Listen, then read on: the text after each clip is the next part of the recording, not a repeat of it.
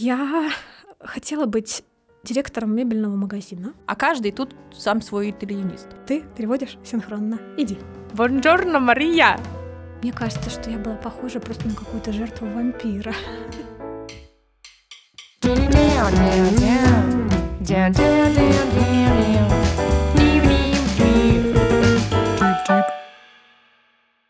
Всем привет! Всем привет! С вами подкаст «У кого не хватает экспертизы». Меня зовут Маша Шаталова, и я рекрутер в компании «Газпром ЦПС».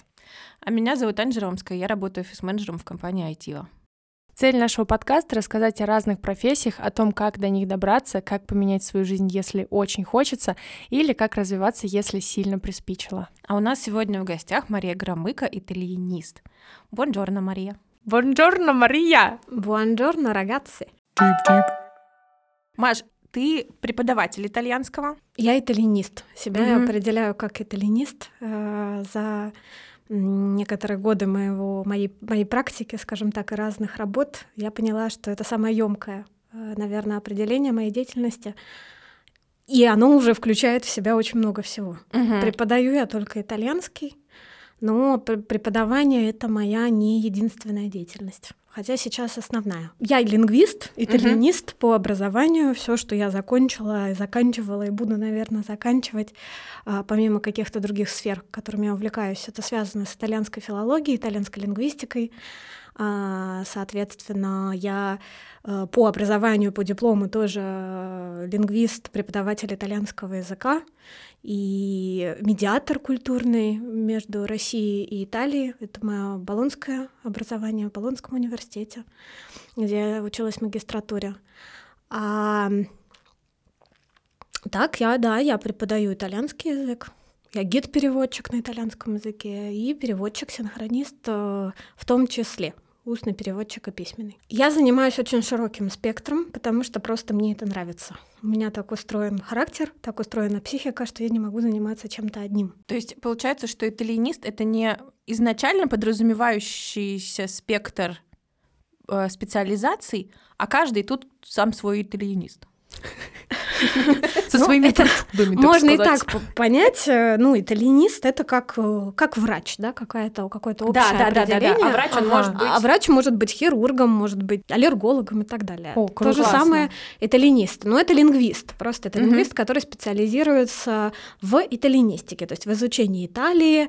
А, Кто-то потом выбирает себе преподавание, кто-то выбирает переводы, кто-то занимается наукой, только наукой, потому что итальянистика достаточно хорошо развита в России, не только в Петербурге и Москве, но и в других э, институтах, университетах. Это просто сфера лингвистики и филологии. Круто. Литературоведение тоже.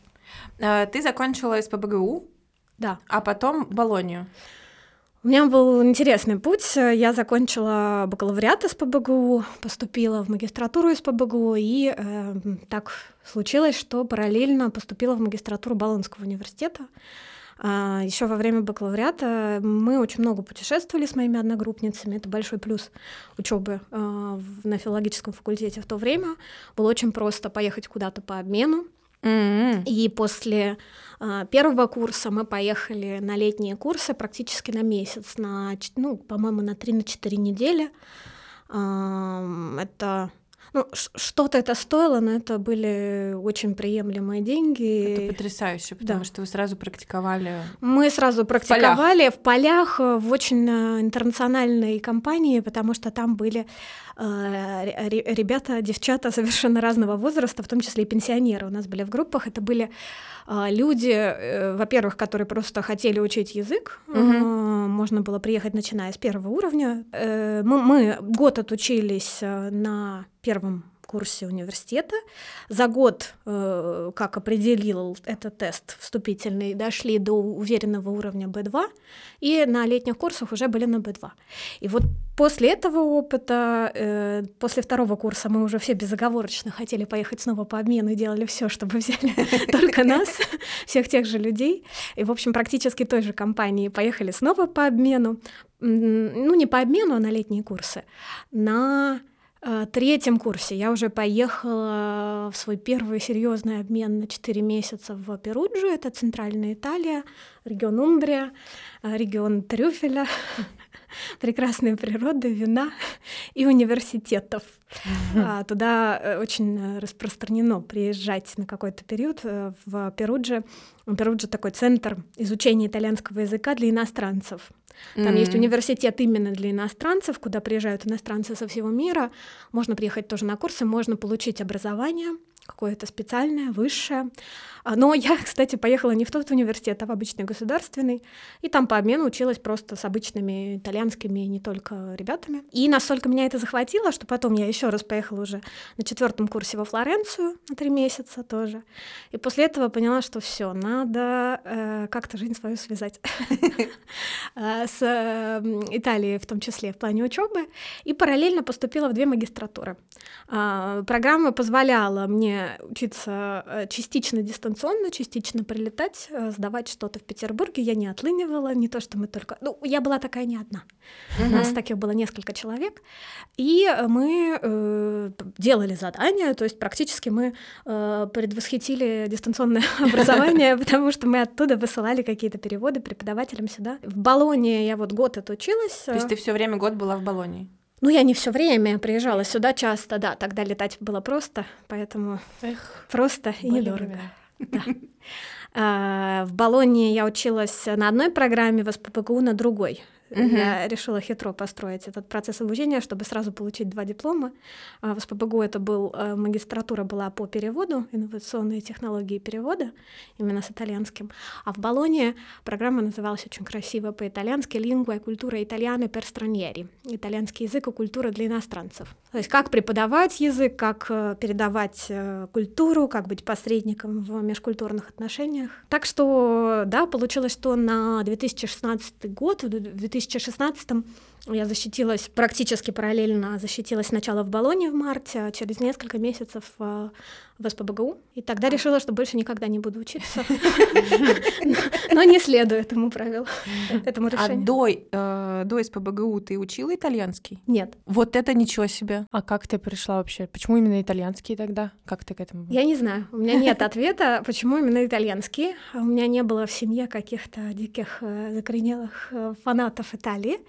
Я была в Италии до университета один раз. Меня возила мама в такую поездку, такой тур галопом по Европам. И э, когда уже надо было подавать документы, было какое-то ограничение. По-моему, можно было в рамках одного университета подать на три, что ли, специальности, uh-huh. мне кажется. И э, я думала подать на испанский, но оказалось, что на испанский не набирают с нуля.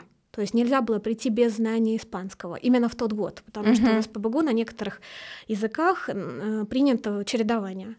Но зато набирали на итальянский с нуля. Я подумала, Италия мне нравилась, я была в этой стране, в детстве я занималась и закончила музыкальную школу, я пела в хоре, Э, мне всегда нравились вот эти слова первое сопрано, меццо-сопрано, аллегро, анданте, разные музыкальные термины, которые все учат в музыкальной школе. И так я попала на итальянское отделение, сразу, наверное, с первых дней поняла, что это мое, и у меня не было никаких сомнений. И поэтому э, мой путь в профессии, он может быть, кому-то покажется каким-то прямолинейным и скучным, но у меня все очень логично развивалось. Мы набрали воздух уже сами. Какой скучный, ты, ты о чем вообще? Нет, я имею в виду, что у меня не было поиска в себя, не было сомнений, не было такого, что меня куда-то заставили пойти. Э, родители всячески поддержали, когда я сказала, что я пойду на итальянское отделение, мне так незаметно нежно подсунули путеводитель по Италии, купленный когда-то давно в поездке, сказали, просто летом почитай, наверное, надо к стране подходить через культуру. И это определило мое, в принципе, отношение к изучению итальянского и к преподаванию. Мудро. Я всегда стараюсь через культуру э, приучать своих уже теперь учеников э, познавать итальянский язык, выбирать то, что нравится.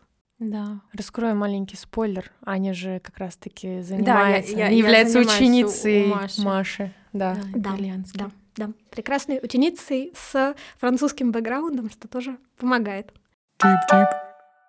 Маш, эм, мне очень интересно, как сейчас выглядит твоя работа. Ты преподаешь. Uh, у нас, например, на работе это выглядит так, что у нас есть группа сейчас из трех человек. Маша приезжает к нам, и мы занимаемся там сейчас раз в две недели, до этого было раз в неделю. Ну, это достаточно такой это для себя, это для развлечения, для расширения кругозора и прочее, прочее. А как выглядят твои другие э, классы или как это, какую форму ты чаще выбираешь? У тебя это большие группы, маленькие группы?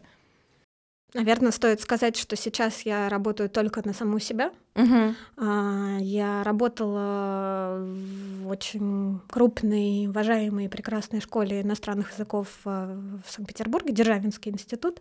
До этого преподавала в интуристе, там еще в каких-то местах.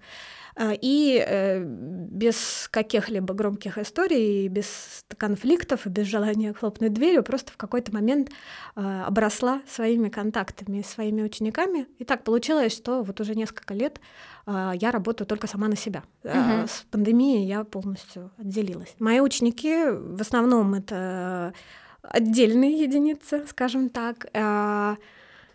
Сейчас, пока я сидела, э, ждала и как-то в голове прокручивала, про что мы можем поговорить, я решила посчитать, наконец, сколько у меня этих учеников. Получилось 16 не знаю, как сказать, слотов, то есть из них 12, наверное, индивидуальных именно учеников, ваша группа, еще у меня есть две группы, у которых корпоративное обучение, их владелец фирмы решил, э, что для рабочих целей сотрудникам нужно знать итальянский, он сам учит итальянский со мной, и его сотрудники учат итальянский со мной мужественно, э, дважды в неделю, каждая группа в 9 часов утра. Ого!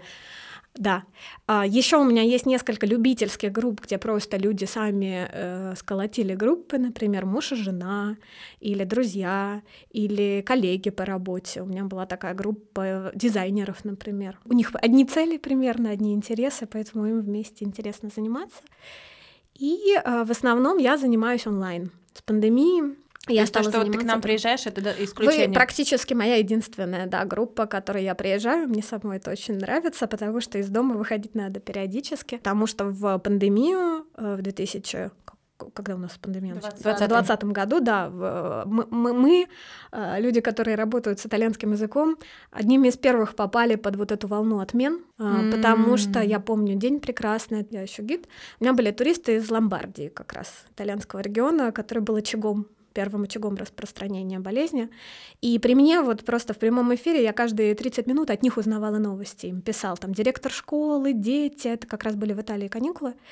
И у меня было очень много работы запланировано. А раньше у меня всегда строился мой э, рабочий календарь так, что я в течение года преподавала, репетиторствовала, что-то где-то переводила, и в апреле я сворачивала всю вот эту деятельность, мы уходили в отпуск со всеми учениками, и с мая по сентябрь, а то по октябрь у меня были туристы, сплошные туристы с утра до вечера, где ни для какой другой работы не остается вообще места. Ну да, поток был уже очень огромный. Поток был огромный, были круизные туристы, в Петербург заходили огромные лайнеры, а, итальянцев на них всегда было очень много, потому что в Италии летом жарко, и они пытаются сбежать в Скандинавию, в Россию, в какие-то страны, где климат э, более а, более приятный летом для них. А, и я работала гидом. Потом в сентябре, обычно я отдыхала, сентябрь, октябрь — это такие месяцы, когда э, гиды, экскурсоводы куда-то улетают, отдыхают куда-то, где еще есть солнце, море. И потом я возвращалась, и снова начиналась учебная деятельность, преподавательская деятельность, э, переводческая деятельность и так далее. Вот пандемия э, пересмотрела все мои планы. Оно свернулось все, да. Я не, не то чтобы страдала, мне не присуще страдать, я как-то взяла сразу ситуацию в свои руки, кинула клич среди знакомых. У меня были уже ученики, э, и это меня спасло. Мы потом обсуждали с коллегами. У некоторых началась такая прямо истерика, э, ну, депрессия, потому что отменяется вообще вся работа. И многие люди до сих пор, э, кто работает, кто работал с иностранцами, да, особенно с теми иностранцами, которым сейчас до нас очень тяжело и очень дорого доехать, они про все говорят в прошедшем времени. Они говорят, когда я была, когда ко мне приезжали, когда я вела. Вот помните время. Как грустно. Да, э, но, как показала вот практика, потом мы поняли с коллегами, что диверсифицировать свою деятельность и бегать с шилом в одном месте, и как белка в колесе, и быть и преподавателем, и переводчиком, и гидом, если тебе это нравится, если подходит. Потому что не всем подходит, не все итальянисты так работают, кто-то вот в одной сфере, и для него это правильный путь. А, вот э, эта диверсификация меня спасла. И в 2020 году я полностью ушла в онлайн. Даже те ученики, которые э, были изначально не готовы к этому, отказывались, они в итоге приняли этот формат. Оказалось, что это очень удобно, что можно выходить откуда угодно. Да, да в интернет, э, что у тебя есть доска, что тебе преподаватель может транслировать любые абсолютно аудио, видео, материалы, рисовать, в игры с тобой играть, все тебе э, скриншотить, присылать, э, и даже конспект писать не надо, и потом все остается. Так что э, основные мои ученики сейчас в онлайне. Интересно. Причем разных возрастов. У меня есть э, самая моя взрослая ученица, ей 81 год исполнился в феврале. А самым молодым? Я не работаю с детьми и подростками, просто так повелось, не то, что это моя какая-то э, позиция жизненная детей, я очень люблю, но э, считаю, что у детей должны быть свои педагоги, которые разбираются в преподавании иностранного языка детям. Угу. Ну, самому молодому сейчас, не знаю, в основном все 30, 40, 50, вот так и одна 80-летняя, с которой мы тоже перешли в онлайн. Она сначала не хотела, но поскольку она э, часто в разъездах, э, мы занимаемся онлайн, и она говорит, что это благо современного мира и как прекрасно заниматься по приложениям. Маш, а еще мы вот недавно были как раз с Машей вдвоем на показе фильма Филини, где ты презентовала книгу совместно с подписными. Да, с подписными изданиями. Ты там выступала как редактор. Да. Это перевод книги. А, расскажи, пожалуйста, вот это, потому что этот проект как-то не, не, не, не вязался у меня с преподавательской деятельностью. То есть это не перевод, это не э, отдельно самостоятельный перевод, это какая-то обновление реальности книжки. Ну, поскольку я итальянист, а, как я уже сказала, в моей голове как раз-то все вяжется, потому что все, что связано с Италией, так или иначе, может в какой-то момент стать моей деятельностью. Угу. Переводами я занимаюсь очень давно, вот с, с времен магистратуры. Наверное, больше люблю устные переводы, э, просто потому что я, как многие переводчики, перфекционист и педант, и письменный перевод — это всегда кошмар. Это ты выверяешь текст 500 раз, потом дрожащими ручками его посылаешь, обязательно потом находишь ошибку, потом перепроверяешь, потом пишешь «извините, пожалуйста» и так далее. Это, я думаю, многим коллегам, если они будут слышать, слушать этот подкаст, это знакомо будет. А, и я работала, я много работаю в сфере культуры, культуры именно. Э, вообще у переводчиков, например, в паре английский-русский часто есть специализация. Mm. То есть а, они говорят, я медицинский переводчик. Да, да, да. Это требует, э, разумеется, очень большого погружения именно в сферу, в специфику. То есть mm-hmm. ты должен хорошо разбираться в анатомии, в медицине, знать какие-то термины.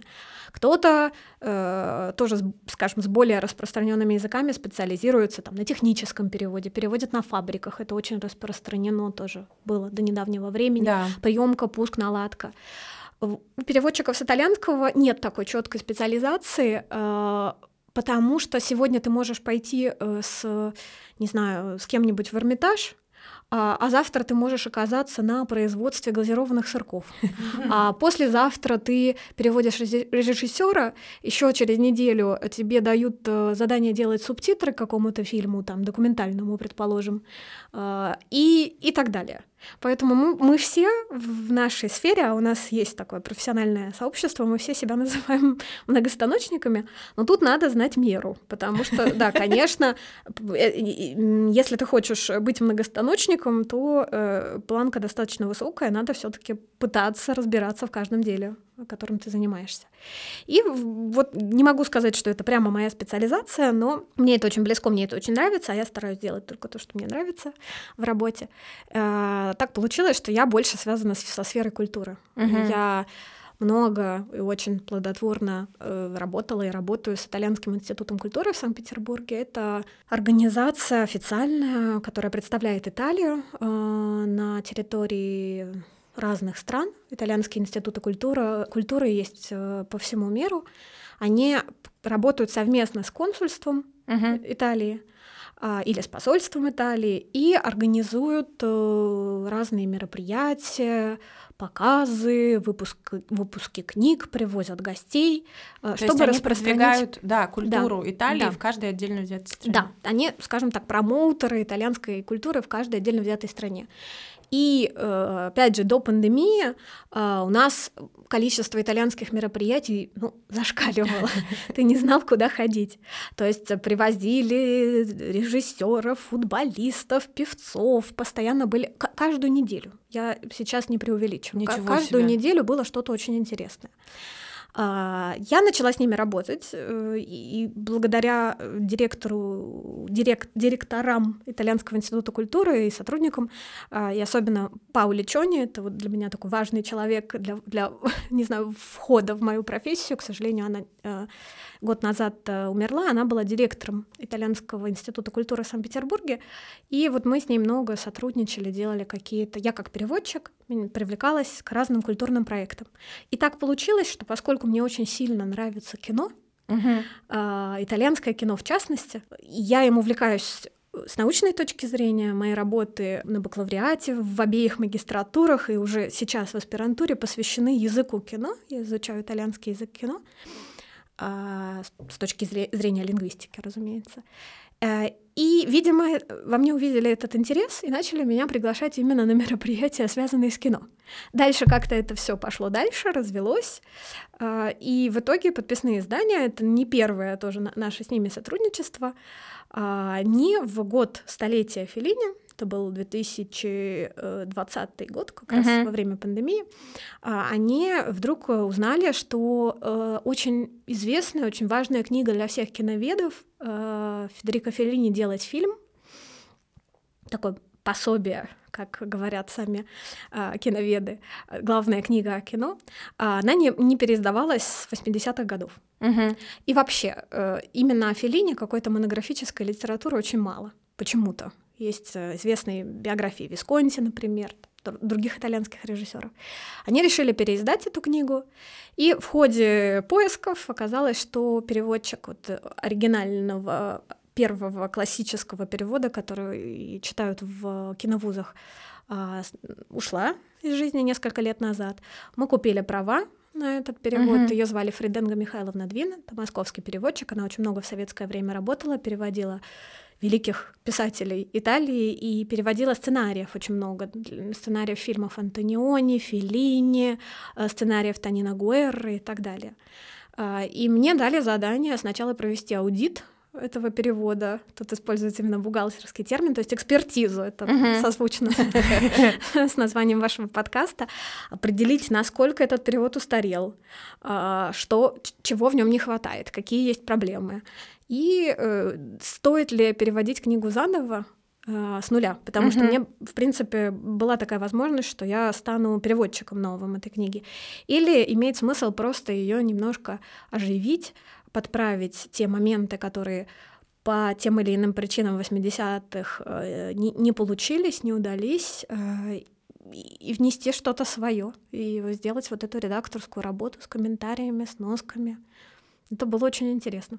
Очень Да. интересный опыт. Да, меня, меня это восхитило очень. Я помню, что мы как раз были на показе кино и презентации книги. Я понимаю, что как бы в твоей вселенной это все закономерность, это все как бы части одного большого целого, но когда ты знаешь человека как преподавателя, почему-то ты вот шорами воспринимаешь это, что человек преподает только. Ну, я знала, что ты переводишь еще.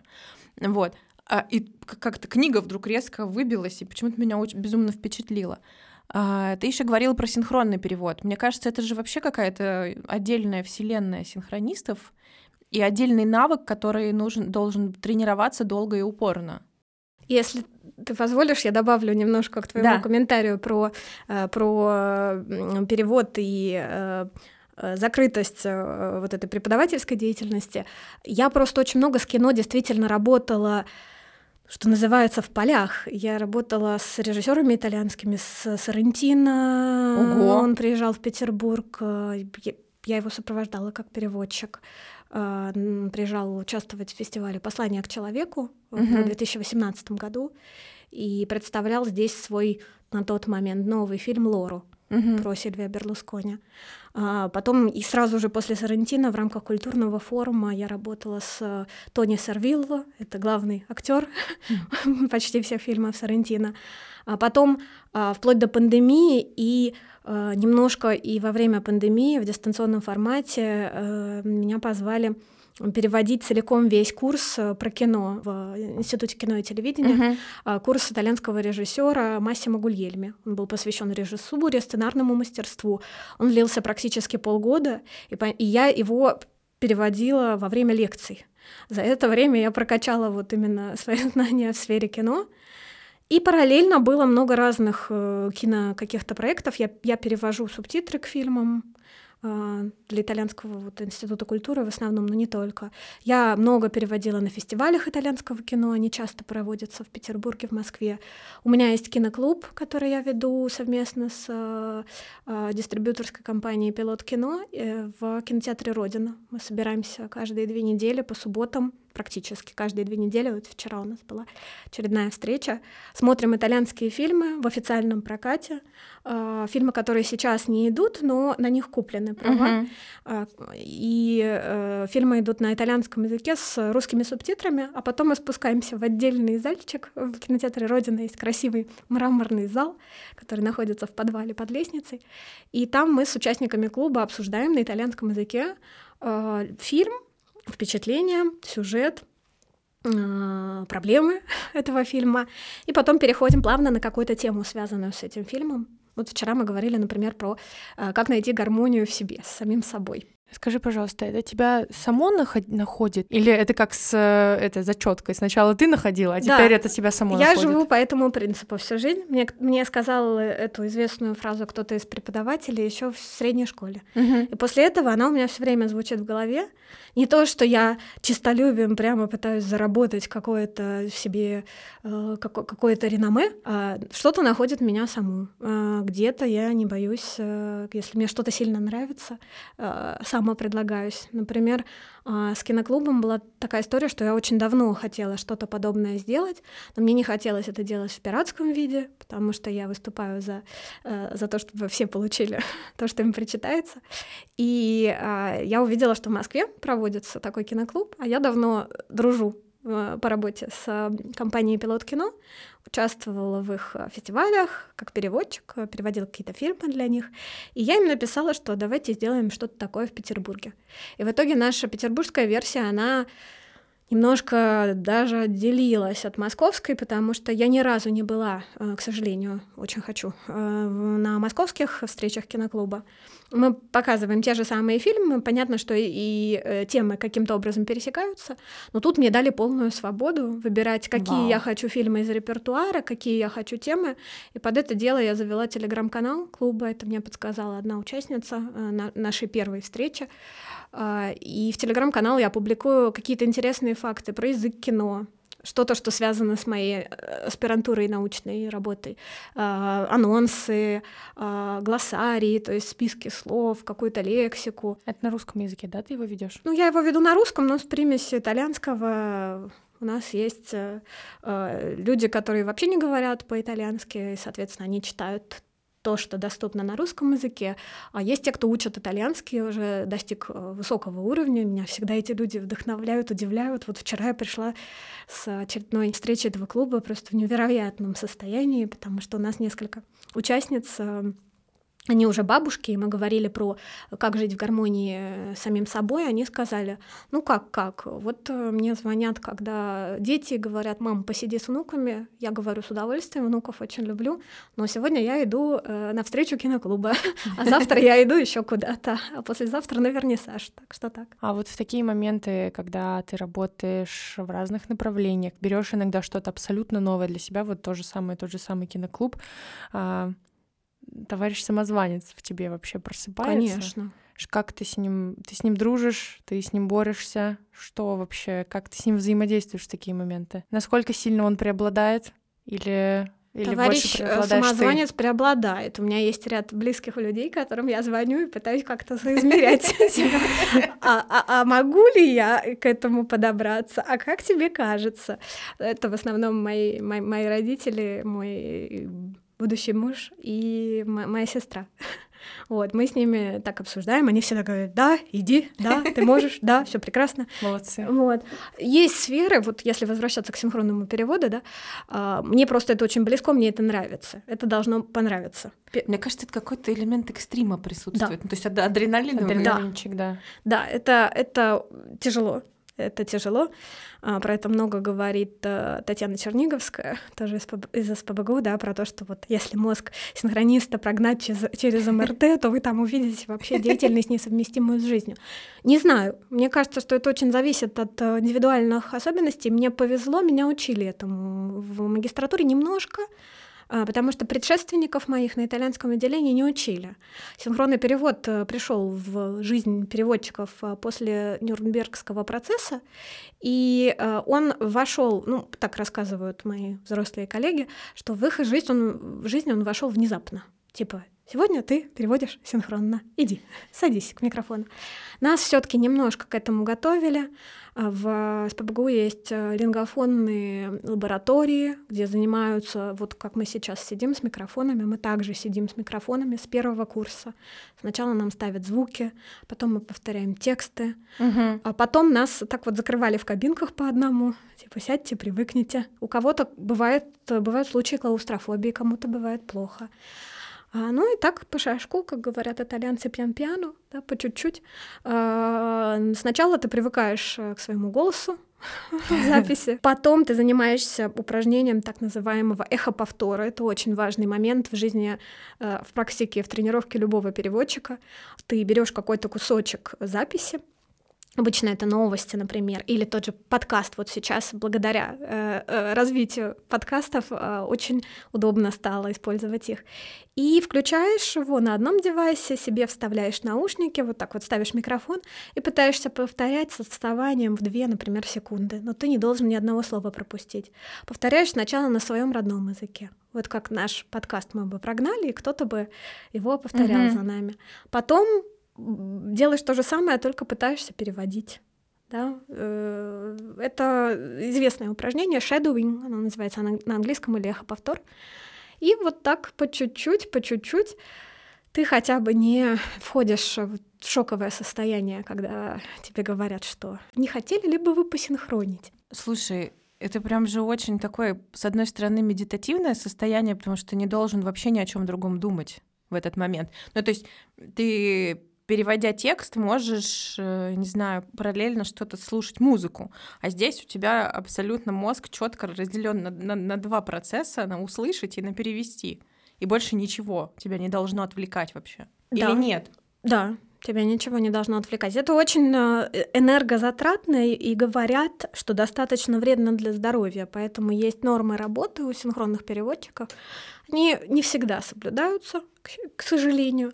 А, но в каких-то официальных структурах, то есть там в Брюсселе, в Гааге uh-huh. и так далее, там, понятно, синхронный перевод — это ежедневная э, часть работы этих всех организаций, там есть э, постоянные переводчики, есть какие-то переводчики на контрактах, которых вызывают по надобности. И э, работа это предполагает, что вы сидите в кабинке в паре. Обязательно должна быть пара, причем это практически пара. Ну, кто-то говорит, что это там как муж или жена. То есть это должен быть человек, в котором ты уверен. Он не страхующий, он твоя пара. Ты работаешь э, по, по нормам, переводить э, твой вот кусочек перевода не должен превышать 20-30 э, минут. Потому что через 30 минут концентрация внимания любого человека снижается, и тем более э, снижается она э, после 20 минут интенсивного синхронного перевода. По-разному проходит. Если ты хорошо очень знаешь сферу, в которой ты переводишь, да, если ты до этого еще, например, работал над этим проектом. У меня такие тоже случались опыты работы, когда я, например, переводила какую-нибудь брошюру для какого-то фестиваля, а потом было открытие этого фестиваля.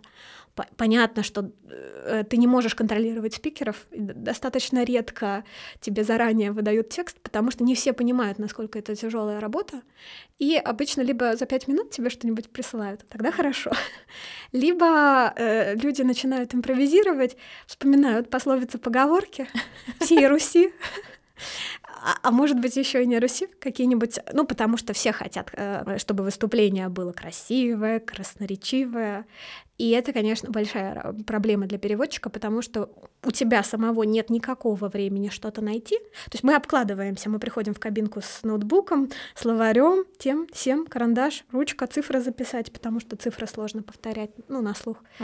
А, но второй человек, пока ты работаешь, он не то, что там отдыхает, там идет покурить, не знаю, чай выпить, кофе, он пытается, вот он действительно как, как, как муж, как партнер, да, он пытается как-то отследить, что тебе надо. Он должен очень хорошо тебя знать. Он тоже слушает, он сидит в наушниках, как мы сейчас на подкасте. У него выключен микрофон. Хотя бывают разные ситуации известные, когда переводчик может вы- выругаться случайно, да, такое тоже бывает. Мы все люди. И он а, слышит, например, что идет какая-нибудь цифра, там, триллион, что-нибудь там, он понимает, что коллега сейчас в стрессовой ситуации, он тебе быстро на бумажке пишет. Триллион столько-то там, чтобы ты успел это прочитать. Дальше заканчивается твоя смена. Ну, если это конгресс, например, то мы обычно делимся по выступающим. Мгм. Вот, например, мы в а, позапрошлом году переводили очень большой ну, конгресс, конференцию четырехдневную про Чехова. Итальянские слависты, как есть итальянисты, есть слависты-русисты. Ничего себе. Да, в Италии очень большой интерес к русской культуре традиционно. Много известных э, лингвистов, филологов, литературоведов, которые занимаются нашей литературой. В Италии много переводной литературы с русского языка. И там известные современные авторы различные. И вот был, э, была конференция по Чехову. 40 выступающих, 40 докладов по Чехову. Тут, к счастью, это все было организовано итальянскими крупными университетами. Университеты, университет Сиены был такой, э, был координационным ядром. И они нам предоставили все материалы, которые только могли. То есть краткие содержания выступлений. Редко сами выступления, потому что обычно докладчики тоже накануне пишут, поэтому редко предоставляют что-то заранее. И вот мы, у нас с коллегой глоссарий был. Глоссарий — это то, что ты составляешь для подготовки. То есть Мгм. как-то перевод, как этот термин звучит по-русски, как он звучит по-итальянски, и какой-нибудь тебе еще звездочку там с объяснениями. Обычно это в виде таблицы делается, но все по-разному делают. И вот мы с коллегой, коллега был итальянец, нас специально так подобрали, потому что вообще обычно считается, что перевод более четкий, если, например, я перевожу с итальянского на русский, а он с русского на итальянский. Мгм. Это в идеале. В реале такая ситуация очень э, редкая. И э, мы с коллегой на четвертый день, это было накануне моего дня рождения, и я вот у меня день рождения 14 мая, 13 мая это закончилось, и 13 мая мне кажется, что я была похожа просто на какую-то жертву вампира. И мы с ним, ну, мы сидели, ты уже сидишь, ты уже не обращаешь внимания на то, как ты выглядишь, в чем ты сидишь. Мы уже, э, надеюсь, нас не, не услышат наши спикеры, мы в последний день уже просто сидели в каких-то пижамах, потому что уже сил нет. Вот мы менялись на каждом выступающем, потом были еще длинные обсуждения, там режиссера одного приглашали тоже. А, то есть у кого-то доклады, с докладами, кстати, часто сложнее работать, потому что люди тараторят. А, они заготовленный текст Заготовленный текст со сложными терминами. Все хотят показаться очень высокоинтеллектуальными. И тяжело. Но вот мы в конце этой конференции, там тоже все были наши коллеги, потому что мы с разными филологами контактируем Мгм. так или иначе по жизни. И мы сидели голосами, то есть нас никто не видел. В Зуме там есть функция синхронного перевода. Мы четыре дня с выключенными камерами. Было просто написано там «Интерпрете uno», это переводчик, да, устный, «Интерпрете due». И Вот мы с ним чередовались вдвоем четыре дня. И в конце было очень приятно, а, когда главный организатор этой конференции сказала, все, наша конференция закончена, а теперь давайте посмотрим на переводчика. Этим людям надо поставить памятник. И вы там... И, и мы там, и, и мы, и мы написали, у нас был чат с организаторами, мы написали, пожалуйста, дайте нам две минуты переодеться и причесаться. Мы быстро пошли, пе- переоделись, и э, мой коллега как-то пошутил, да, не помню какими-то чеховскими словами, итальянец пошутил, что просто его жизнь теперь сплошное чеховедение. Маша, а кем ты хотела быть в детстве? Эм, Не знаю. Никем необычным не хотела. Косм- космонавтом там или кем еще. А, к- обычным, если говорить так. А, Я хотела быть директором мебельного магазина.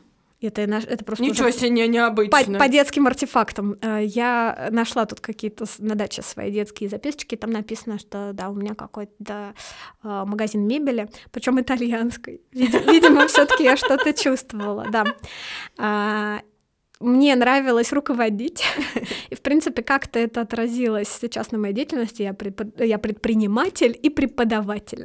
Ну и гид что... тоже. И гид, да. Я люблю Ведёт руководить. За... Мне это нравится. Мне нравится вот вести. За собой. И я люблю на сцену выходить как переводчик. Не, угу. не как сама что-то говорить. Мне тоже достаточно комфортно, но я очень я люблю, в принципе, вот этот момент э, переводов со сцены. Поэтому, например, там работа на стадион э, Зенит-арена или на Дворцовой площади со сцены, мне это очень нравится. Мне это какую-то энергию дает. Э, дальше я помню, что я хотела быть учителем. Ну, наверное, здесь тоже какой-то элемент руководства есть. Я представляла, что вот у меня сидит класс, и я их чему-то обучаю, по-моему, русскому языку. То есть все-таки гуманитарная сфера. Э, одно время мне очень хотелось танцевать, но как-то не срослось. Я ходила на танцы, э, спортивные, разные спортивные, хип-хоп в подростковом периоде. Очень хочу вернуться, но пока, пока не нашла время для этого. Наверное, э, значит, оно еще не пришло. И и, и, и, что еще? А, я фанатела одно время, как все девочки моего возраста, более-менее фанатели от сериала «Зачарованный». Это я недавно поняла. Тут заполняла одну анкету про себя, и там э, вспомнила, пока писала, что я фанатела от э, героини Алисы Милана, Фиби. Uh-huh. Вот я всегда во всех играх, когда мы на площадках играли в «Зачарованных», я ты была... была... Ты была Фиби? Я была Фиби. А, а я была Прю. О. А я была, а я была Пайпер. Вот мы и собрались! Сила трех. А, и, и, и мне очень нравилась и Фиби, и Коул как ни странно. Ну, у них такие, да. Да, да. Это вот прям был мой какой-то идеал э, стиля, они оба, как образы. И тут недавно, вот заполняя эту анкету, я поняла, что она же Алиса Милана, так что тоже как-то осуществилась Милану в моей жизни, тоже часто присутствует в Милану.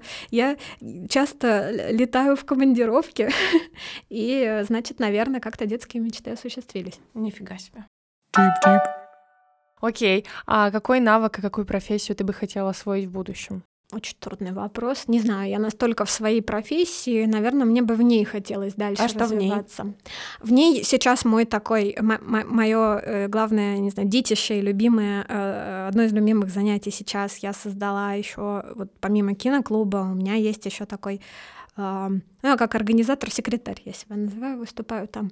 А, клуб а, переводчиков именно в паре итальянский-русский, uh-huh. поскольку мы все сейчас остались э, с урезанным количеством работы именно в сфере перевода, а этот навык очень сильно теряется, очень сильно теряется. То есть ты не посидишь в кабине синхронного перевода месяц, и все, тебе уже достаточно страшно. Ты не переводишь, не поредактируешь письменно, все. Тебе кажется, что ты уже вообще слова не можешь складывать в предложение. И поэтому а, наверное, в первую очередь для себя, а потом и для всех остальных, а, я а, предложила коллегам организоваться, самоорганизоваться не на базе каких-то курсов или школ и устроить такие между собойчики профессиональные в Zoom, но не про... мы не просто болтаем, а каждый участник... Есть ну, цель какая-то, задачка какая-то. Да, я пригласила своих знакомых коллег, которых я очень уважаю э, как профессионалов. У них есть опыт работы в каких-то разных сферах, э, и вот э, это все называется переводческие практикумы, онлайн-практикумы, РУИТ. Мы собираемся там, обычно два раза в месяц, вот уже было, э, уже был практикум по фонетике итальянского языка, то есть как переводчику отслеживать свои собственные проблемы в произношении, как работать с произношением, это вела моя коллега и мой первый преподаватель итальянского Оксана Чаджба, которая вот ставила фонетику мне. А потом вторая, второй был мастер-класс от моей итальянской подружки, италогреческой, Ирис Карафилидис. Она про пунктуацию нам сделала прекрасное занятие. Мы именно занимаемся. То есть вот мне, мне не хватало занятий для себя. И я предложила это коллегам, они поддержали, сказали, что им это тоже интересно. И я буду вести вот следующий, э, следующий практикум. Это будет именно тренировка, мы это называем прям такой спо... языковой спортзал mm. по кулинарному переводу. Oh. Вот, то есть соберемся с коллегами в Zoom и будем выполнять разные упражнения. Так что вот э, это то, что мне бы хотелось в своей профессии развивать. Но э, я так все мило, здорово говорила о профессии. Мне тяжело отделять профессию от жизни. Uh-huh. Для меня это жизнь. Иногда это приводит к проблемам. иногда к серьезным. А, в том смысле, что я очень хочу найти какое-то хобби, которое было бы не связано с языками. Пока так не получилось. Маша, спасибо большое, что пришла к нам. Спасибо огромное, Маша. Спасибо. Это было очень-очень интересно. Спасибо, девочки. Мне тоже было очень интересно. Именно опыт подкаста для меня новый, и мне э, ваши вопросы очень понравились. Спасибо. А нам уже понравились твои ответы и твои рассказы. Очень интересно. Спасибо. Грация. Грация.